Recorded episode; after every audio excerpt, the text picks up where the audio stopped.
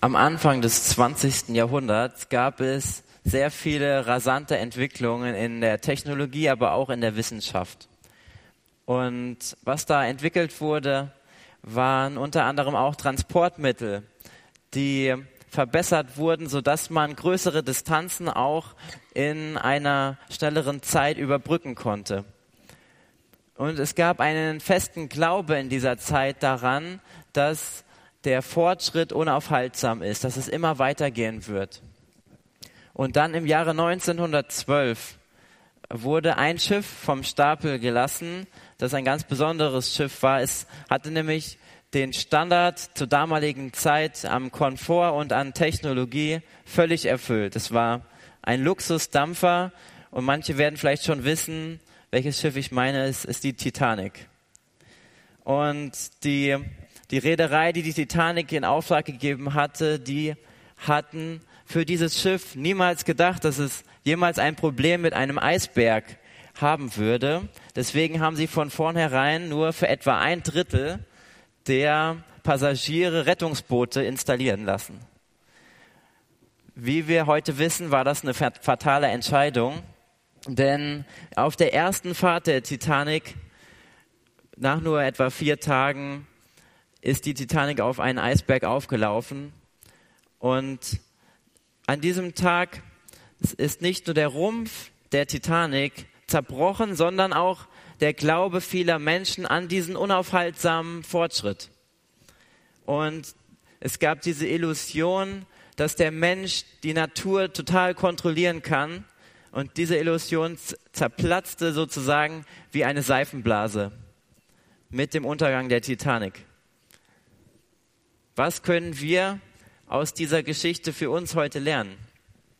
Wir leben auch in einer Zeit, in der viele davon überzeugt sind, dass wir Menschen mit unseren Fähigkeiten Kontrolle erlangen können über die Natur, über unseren Planeten. Und wir müssen aber auch einsehen und erkennen, dass Gott unserem Leben Grenzen gesetzt hat dass wir bei allen Dingen auf seine Gnade angewiesen sind. Wir haben nicht die Kontrolle über die Dinge, wie wir uns das vielleicht auch manchmal einbilden, wie wir das manchmal denken. Aber so ist es nicht. Bei der Titanic war es so, dass viele Profis ihre gesamten Fähigkeiten investiert haben und das Schiff ist am Ende untergegangen.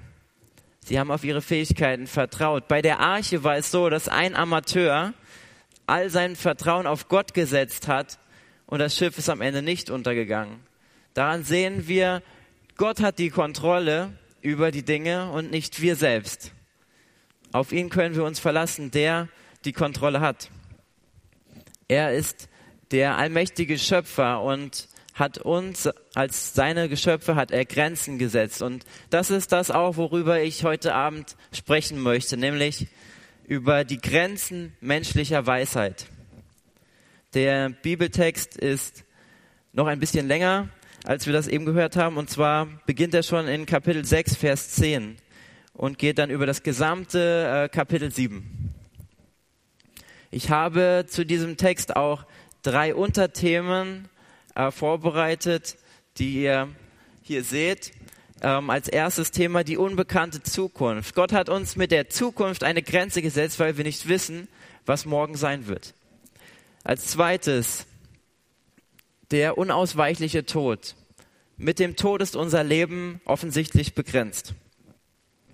Und als letztes die wertvolle Weisheit. Da geht es dann auch nochmal darum, dass Gott auch unserem Streben nach Weisheit Grenzen gesetzt hat.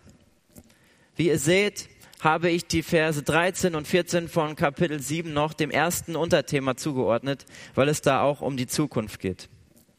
Ich weiß nicht, wer von euch in der letzten Predigt im Jahr 2017 dabei war. Da hatte Matthias Kunz hier die Predigt übernommen und er hat über den Teil vor, vorher vor ähm, Vers 10 in Kapitel 6 gepredigt. Und da ging es dann um die Suche nach dem Glück.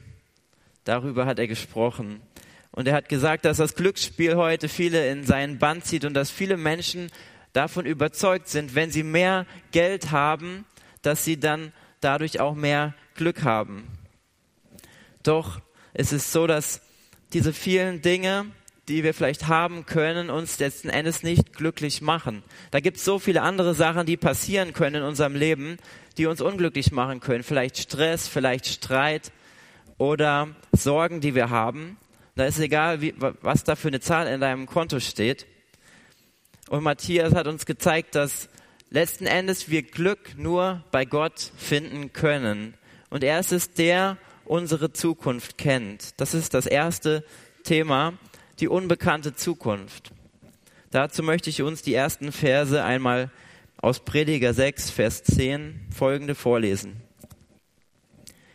Was geschieht? Schon längst ist sein Name genannt und bekannt ist, was ein Mensch sein wird. Darum kann er nicht mit dem rechten, der stärker ist als er. Denn da sind viele Worte, die die Nichtigkeit nur größer machen. Welchen Nutzen hat der Mensch davon?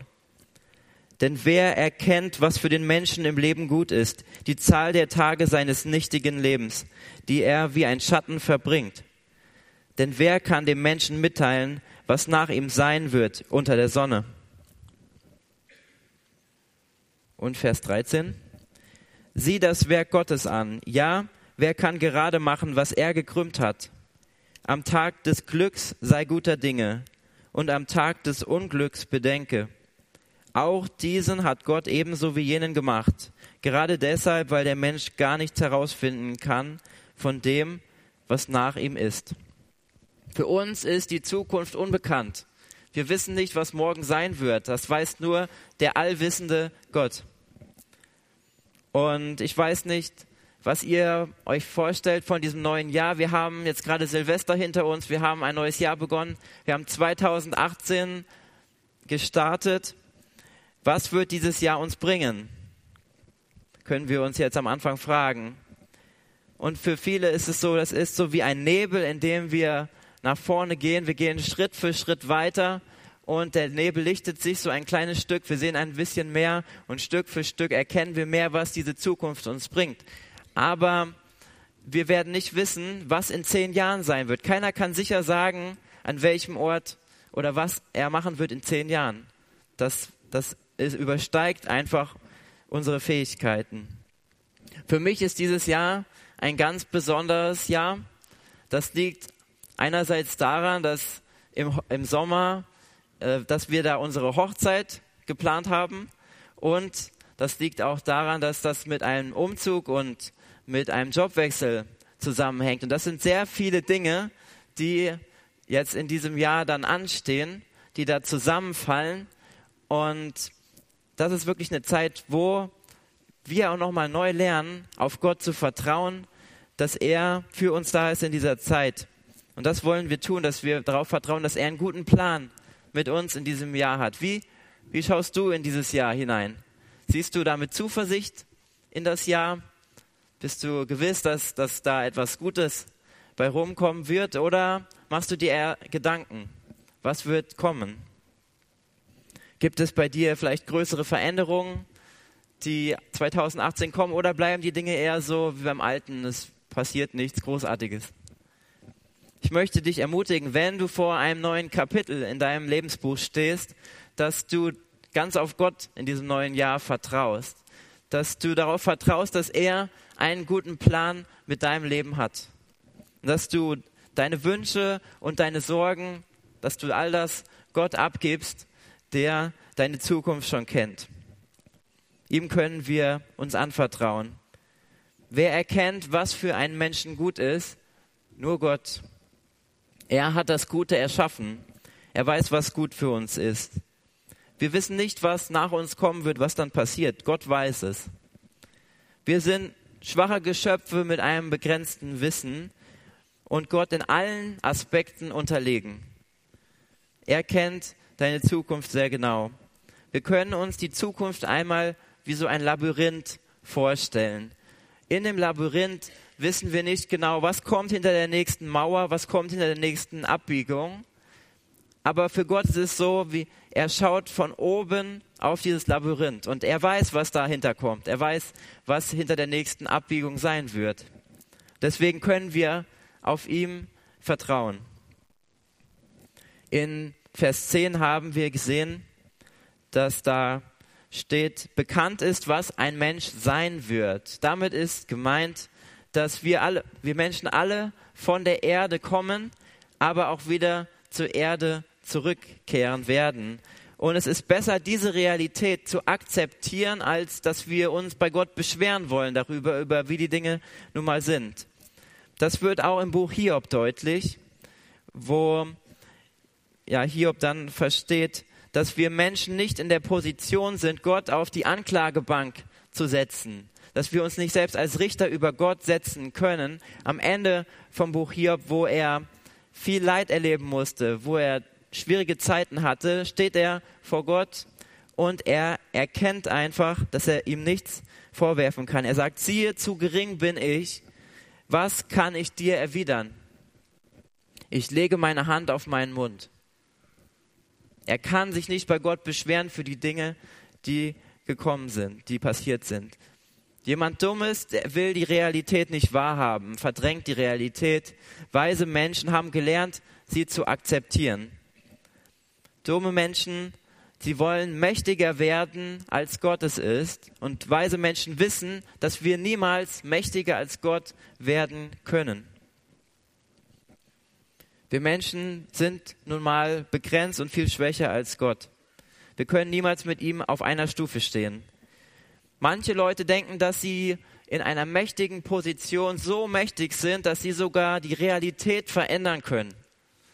Das kennen wir unter dem Phänomen Fake News. Das möchte ich mal ein bisschen illustrieren. Stellt euch Folgendes vor. Da ist ein Schiff, das fährt auf das Ufer zu. Und am Ufer steht ein Leuchtturm, der ähm, ja vor diesen Felsen, die an dem Ufer sind, warnen möchte. Und er schickt Funksprüche an dieses Schiff heraus. Und er möchte ja dieses Schiff zu einem Kurswechsel motivieren. Jetzt ist die Frage, was macht das Schiff? Entscheidet sie sich dafür, diese Funksprüche zu akzeptieren, den Kurs zu ändern und nicht weiterzufahren? Wahrheit ist in dem Sinne wie dieser Felsen, der da im Wasser steht. Denn diese Wahrheit ist entweder richtig, es gibt diesen Felsen, oder es ist falsch, dieser Felsen ist nicht da. Entweder oder. Wir können entweder diesen Funksprüchen des Leuchtturms Glauben schenken oder eben und unseren Kurs ändern als Schiff oder eben nicht. Und dann laufen wir aber auf diesen Felsen auf dann erkennen wir wirklich die Wahrheit. Und alle, die behaupten, dass jeder so seine eigene Wahrheit haben kann und dass die auch alle nebeneinander richtig sein können, die haben nicht verstanden, dass es nur eine Wahrheit geben kann. Entweder dieser, dieser Felsen mit diesem Leuchtturm existiert oder er existiert nicht. Entweder wir fahren dann dagegen mit dem Schiff oder eben nicht. Wenn er wirklich da ist, dann sollten wir ausweichen. Und es gibt keine anderen Optionen außer diesen zwei. Das ist die Realität. Gott hat uns Menschen nach seinem Bild geschaffen, damit wir ihn lieben und damit wir ihm die Ehre geben und damit wir andere Menschen lieben und sie respektieren und damit wir uns um seinen Planeten kümmern. Ein weiser Mensch akzeptiert, dass Gott unser Leben begrenzt hat. Durch Weisheit können wir niemals so werden, wie Gott ist. Auf eine Stufe mit ihm kommen und unser Leben total kontrollieren. Es funktioniert nicht. Viele wollen mit Hilfe der Weisheit diese Kontrolle erlangen. Das geht aber letzten Endes nicht. Gott hat diese Welt erschaffen. Und was passieren wird, ist nicht vorhersehbar für uns. Weisheit ist keine Magie, mit der wir Gott in irgendeiner Form manipulieren könnten. Wenn Gott eine Tatsache schafft, dann können wir daran nichts ändern. Jemand Weises akzeptiert, dass sowohl die guten Dinge als auch die schlechten Dinge in der Zukunft kommen können. Und wir nehmen beides von Gott an. Selbst wenn wir sehr viel Weisheit haben, können wir nicht die Zukunft vorhersagen. Kommen wir zu dem zweiten Unterthema der unausweichliche Tod. Das ist die zweite Begrenzung, die wir haben. Boas hat uns dazu schon die Verse 1 bis 10 von Kapitel 7 vorgelesen. Da lesen wir von diesem Tod. Und für uns ist der Tod eine Grenze. Wir können nicht mehr einfach weiterleben nach dem Tod wie vorher. Unser menschlicher Körper zerfällt. Und Salomo benutzt dieses Thema vom Tod auch, um uns über Weisheit etwas beizubringen. Damit wir vor Gott gut und weise leben können, müssen wir akzeptieren, dass wir einmal sterben werden. Wir können dann erkennen, dass unser Leben nur sehr kurz ist, aber auch eben sehr kostbar ist. Deswegen sollten wir unser Leben ernst nehmen und nicht nur als so eine Art Spiel ansehen. Und ein guter Ratschlag ist es, auch unser Leben in der Perspektive Ewigkeit zu führen. Dass wir in dem Bewusstsein leben, dass die Ewigkeit kommen wird, dass da es weitergehen wird nach dem Tod. Wenn wir die, die Verse 3 und 4 uns anschauen, dann könnten wir die Frage haben, ja, was, was, was macht Salomo da eigentlich in diesen Versen? Ähm, ständig erzählt er uns in seinem Buch, dass wir genießen sollen, dass wir das Essen und Trinken genießen sollen, uns daran freuen sollen. Aber auf einmal scheint hier Freude als etwas Schlechtes dargestellt zu werden. Ich denke nicht, dass Salomo hier darum geht, Freude abzuwerten, sondern er möchte uns vor einem Leben warnen, in dem diese Dinge im Mittelpunkt stehen. Vor einem Lebensstil, wo Unterhaltung und Spaß das Zentrum des Lebens sind. Und man versucht, die Realität zu verdrängen. Die Weisen akzeptieren die Realität und haben dadurch eine gewisse Tiefe. Sie leben, ihr Herz ist sozusagen, wie es im Text heißt, im Haus der Trauer. Aber die Dummen, die wollen die Realität nicht wahrhaben und sie führen deshalb nur ein oberflächliches Leben. Wenn du viel Zeit mit weisen Menschen verbringst, dann kann es passieren, dass sie dich auch mal auf etwas hinweisen, was vielleicht nicht so gut läuft, was du ändern solltest. Und das kann zu einer guten Änderung führen. Aber wenn du viel Zeit verbringst mit Menschen, die dich eher von Gott abbringen, dann kann das auch negative Konsequenzen haben. Und da sollten wir auch wachsam sein. Salomo stellt Trauer hier als etwas Hilfreiches dar. Etwas, das uns auch unterstützen kann, und ich denke, es ist mal gut, auch mal über einen positiven Aspekt von Trauer nachzudenken. Da lesen wir in 2. Korinther 7, den Vers 10, da heißt es, denn Gott kann die Traurigkeit in unserem Leben benutzen, um uns zur Umkehr von der Sünde und zur Suche nach der Erlösung zu bewegen. Diese Traurigkeit werden wir nie bereuen. Eine Traurigkeit ohne solche Umkehr dagegen führt zum Tod. Da lernen wir, dass Traurigkeit nicht nur uns an ein negatives Ereignis erinnert oder so, sondern dass auch ein positiver Aspekt damit zusammenhängt. Der Vers 8, den wir hier lesen, ist verbunden mit dem ersten Vers, wo es heißt, das Ende einer Sache ist besser als ihr Anfang. Und am Anfang lesen wir ja, der Tag des Todes ist besser als der Tag der Geburt. Und dieses Thema des Todes ist kein Thema, wo man so gerne drüber spricht. Es ist eher so ein Tabuthema in unserer Gesellschaft, das man so ausklammern will und viele verdrängen ihre Probleme lieber, indem sie vielleicht Filme schauen oder tanzen gehen. Manche nehmen Drogen, Alkohol, haben Sex oder suchen andere Möglichkeiten, um vor der Realität zu fliehen. Ich schließe mich dabei auch nicht aus. Ich denke, viele kennen das, dass wir, ähm, wenn wir irgendwelche negativen Gedanken haben oder so, wollen wir uns ablenken davon. Dann wollen wir irgendwas anderes machen, um ja nicht daran zu denken.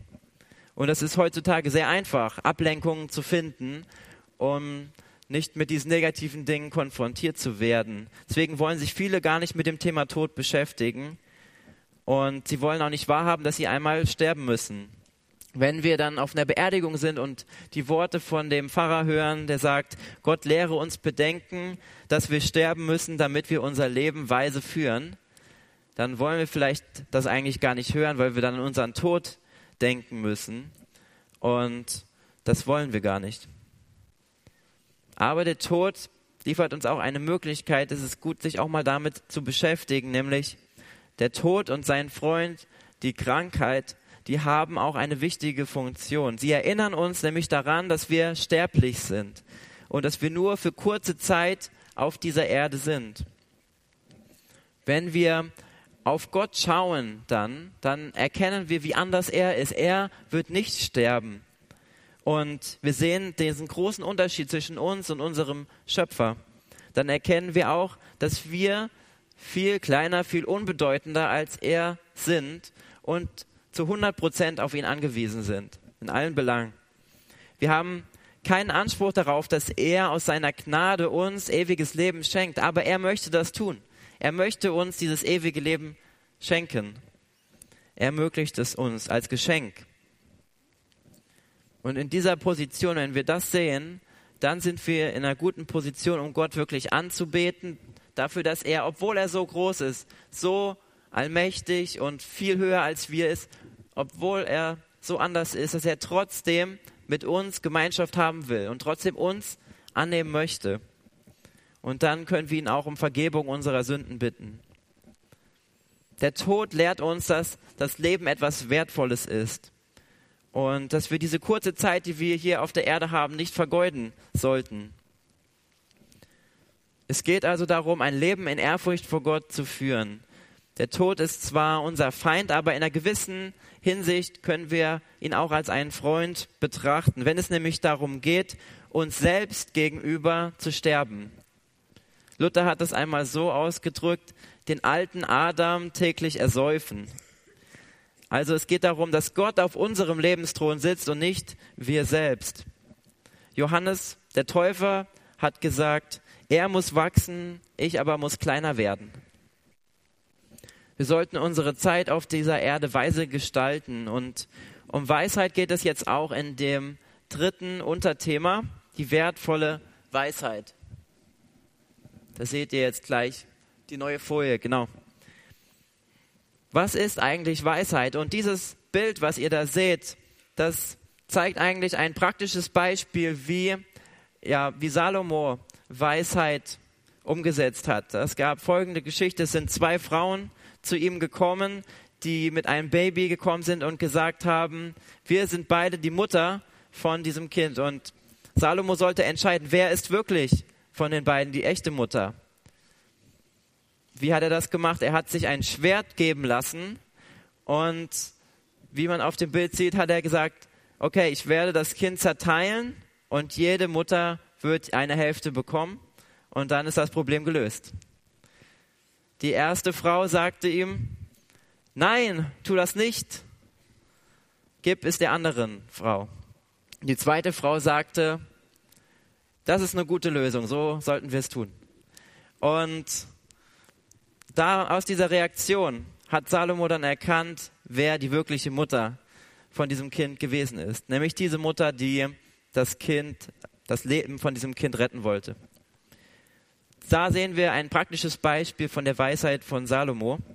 Und ich möchte uns zum, zu diesem Thema Weisheit nun die Verse 11 und 12 von Kapitel 7 vorlesen. Gut ist Weisheit zusammen mit Erbbesitz und ein Vorteil für die, die die Sonne sehen. Denn im Schatten der Weisheit ist es wie im Schatten des Geldes. Aber der Gewinn der Erkenntnis ist der. Die Weisheit erhält ihren Besitzer am Leben. Wir lernen aus diesen beiden Versen, dass Weisheit wichtiger ist oder auch wertvoller als Reichtum. Erbbesitz ist gut, wenn wir Erbbesitz bekommen. Von Generation zu Generation wird er weitergegeben. Und das, das hilft uns ein Stück weit. Aber es ist noch besser, wenn wir auch weise damit umgehen. Es gibt viele Wohlhabende, die leben nur für ihr Geld und immer mehr zu bekommen, aber sie leben in dem Sinne nie wirklich. Das Geld schützt uns auch nicht so gut wie die Weisheit. In dem Buch der Sprüche, das auch Salomo geschrieben hat, lesen wir davon, wie wertvoll die Weisheit ist. Sagt er, nehmt meine Unterweisung lieber an als Silber und Erkenntnis lieber als Gold denn Weisheit ist wertvoller als Edelsteine und alles, was du dir jemals wünschen könntest, ist mit ihr nicht zu vergleichen. Ab Vers 15 lesen wir, das alles habe ich gesehen in den Tagen meiner Nichtigkeit. Da ist ein Gerechter, der bei seiner Gerechtigkeit umkommt, und da ist ein Ungerechter, der bei seiner Bosheit seine Tage verlängert. Sei nicht allzu gerecht und gebärde dich nicht übermäßig weise. Wozu willst du dich zugrunde richten? Sei nicht allzu ungerecht und sei kein Tor. Wozu willst du sterben, ehe deine Zeit da ist? Es ist gut, dass du an diesem festhältst und auch von jenem deine Hand nicht lässt. Denn der Gottesfürchtige entgeht dem allen. Die Weisheit hilft den Weisen mehr als zehn Machthaber, die in der Stadt sind. Denn kein Mensch auf Erden ist so gerecht, dass er nur Gutes täte und niemals sündigte. Auch richte dein Herz nicht auf all die Worte, die man redet, damit du nicht hörst, wie dein Knecht dich verflucht. Denn auch viele Male, dein Herz weiß es, hast auch du andere verflucht. In diesen Versen geht es um den richtigen Mittelweg, die goldene Mitte zu finden. Und Salomo rät uns, seid nicht allzu gerecht, aber seid auch nicht allzu ungerecht. Also der Mittelweg schlägt er vor. Es hört sich ja eigentlich irgendwie komisch an. Warum argumentiert Salomo hier gegen die Weisheit, dass wir nicht allzu gerecht sein sollen, wo er doch sonst immer für die Weisheit argumentiert? Aber Salomo redet hier über einen ganz speziellen Teil von Weisheit, nämlich wenn man es mit der Weisheit übertreibt, wenn man nach zu viel Weisheit strebt, dann ist das nicht gut, nicht hilfreich. Wenn wir zu sehr nach der Weisheit streben, dann akzeptieren wir nicht mehr die Grenzen, die Gott uns gesetzt hat. Und dann fürchten wir auch nicht mehr Gott, sondern wir versuchen selbst durch Weisheit wie Gott zu werden. Und dann sagen wir vielleicht auch folgenden Satz. Ich mache mir die Welt, wie sie mir gefällt. Das ist erstmal vielleicht hört sich an wie ein netter Spruch, aber wenn man sich den Satz mal genau anschaut, sieht man, wie egoistisch dieser Satz ist. Denn dreimal kommt die erste Person vor, ich, mir und mir. Und das ist es dann, um was es geht. Wir lernen also, das rechte Maß von Weisheit ist das, worauf es ankommt. Ein Weiser strebt nicht nach übermäßiger Weisheit, aber auch eben nicht nach Dummheit.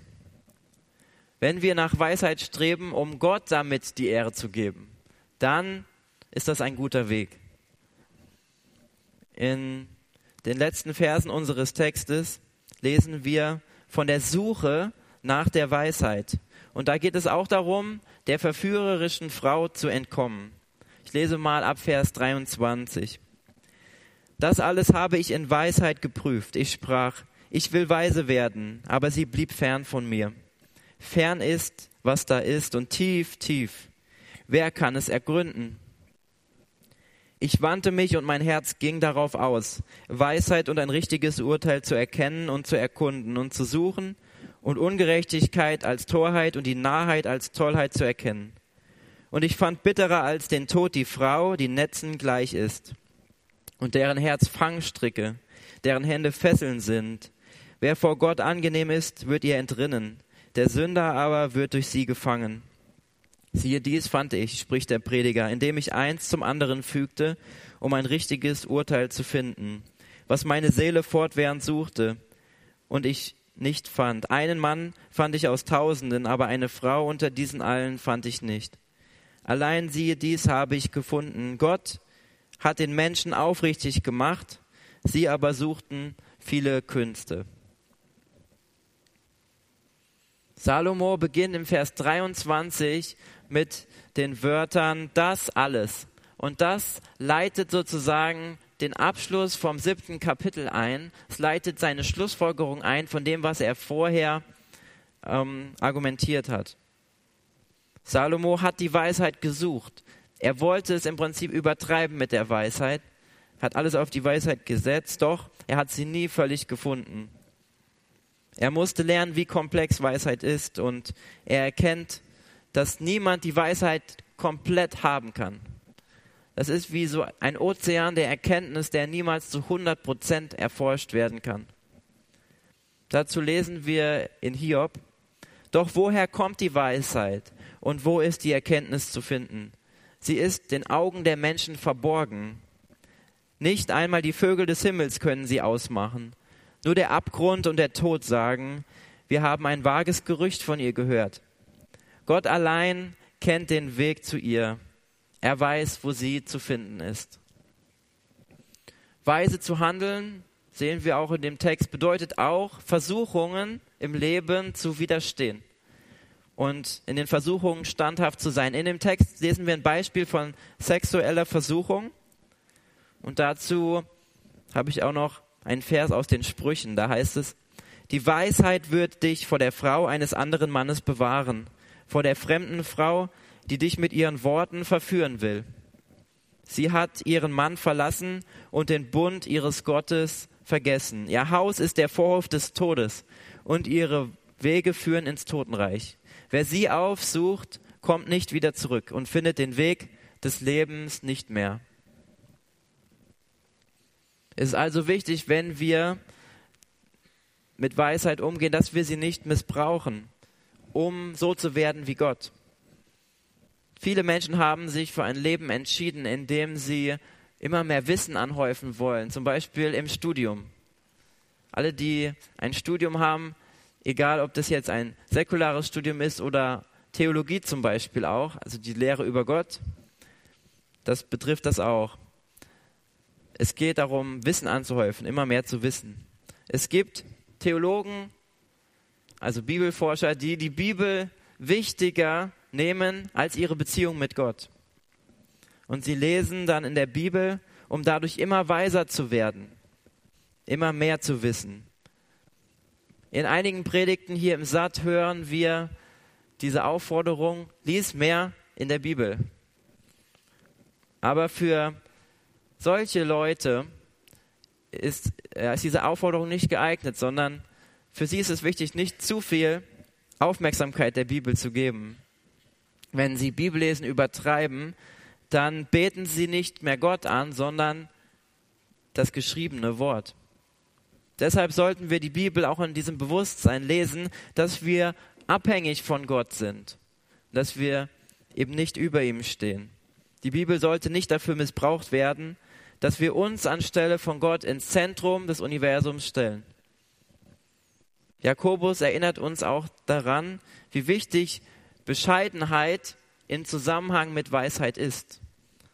Da heißt es, hält sich jemand unter euch für weise und verständig, dann soll er zeigen, dass er das auch tatsächlich ist, indem er ein vorbildliches Leben führt und Dinge tut, die von Weisheit und Bescheidenheit zeugen zum Ende dieser Predigt möchte ich noch eine Frage stellen. Es ging ja um die Grenzen menschlicher Weisheit. Und die Frage ist, wie können wir innerhalb dieser Grenzen, die Gott uns gesetzt hat, weise Entscheidungen in unserem Leben treffen?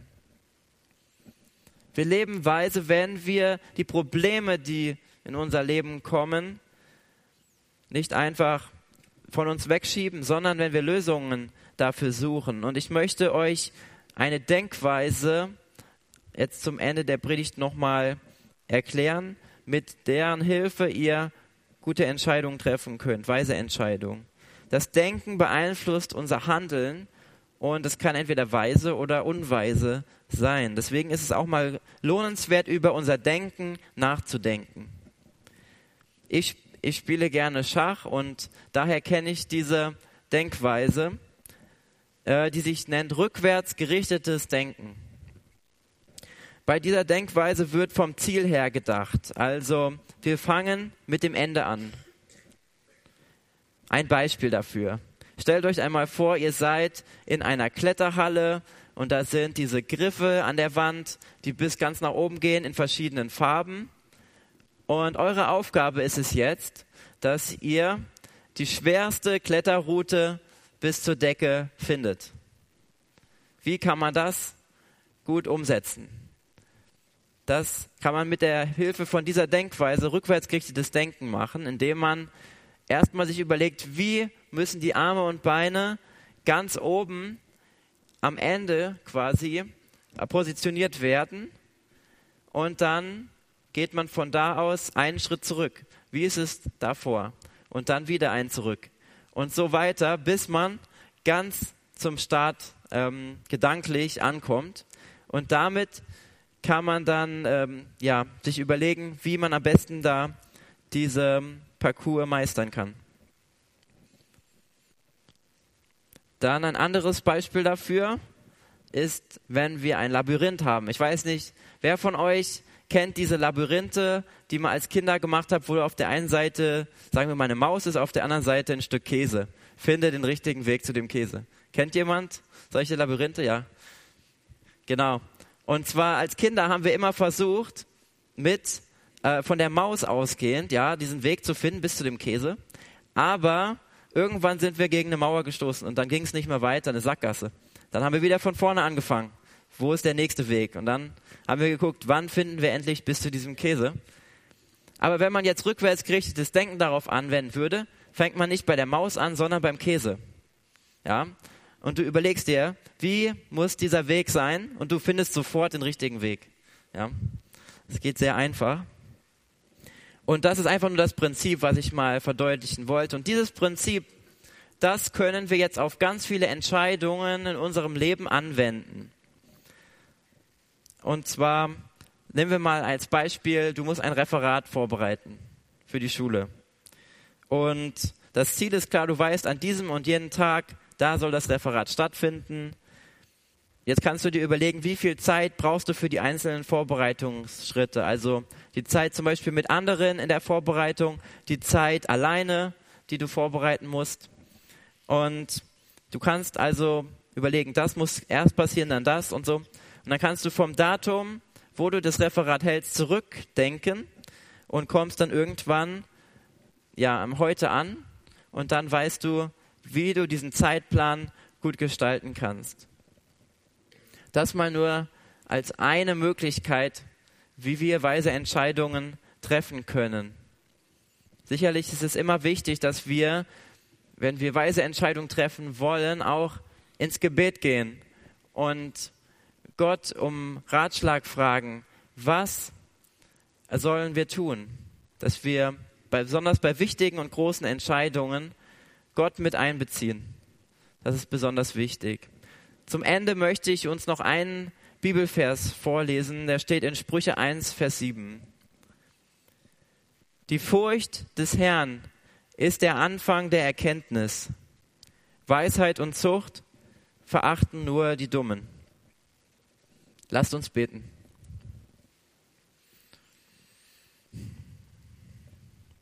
Danke, Herr Jesus, dass wir im Buch Prediger so viele hilfreiche Dinge lesen dürfen, aber auch schwierige Dinge lesen dürfen über unsere Grenzen und wir sind begrenzt.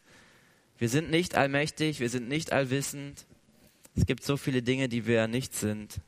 Aber du bist das alles und danke, dass wir an deiner Seite sein dürfen und dass du, auch wenn du so viel größer als wir bist, dass du trotzdem mit uns Gemeinschaft haben willst und dass wir trotzdem dir vertrauen dürfen. Wir wissen nicht, was unsere Zukunft bringen wird. Auch dieses Jahr 2018 wissen wir nicht, was das für uns bringt. Aber du weißt es und hilf uns, dass wir dir in allen Dingen da vertrauen können, dass wir das dir alles anvertrauen, was passieren wird. Und du weißt auch so viele Dinge, die geschehen werden. Und wir geben das dir einfach alles ab. Hilfe uns dir zu vertrauen und weise Entscheidungen zu treffen. Lehre uns ja Weisheit in einem gesunden Maß, dass wir trotzdem noch ja dich im Mittelpunkt des Lebens haben und nicht durch die Weisheit versuchen wollen, größer als du zu werden. Hilf uns dabei, weise Entscheidungen zu treffen. Und für diejenigen bete ich besonders, die vor wichtigen Entscheidungen stehen. Hilf ihnen, dass sie diese Entscheidung nicht einfach nur so aus dem Bauch heraus treffen, sondern lass sie ja im Gespräch mit dir sein, das dir abgeben und segne du sie jetzt auch in diesem neuen Jahr. Amen.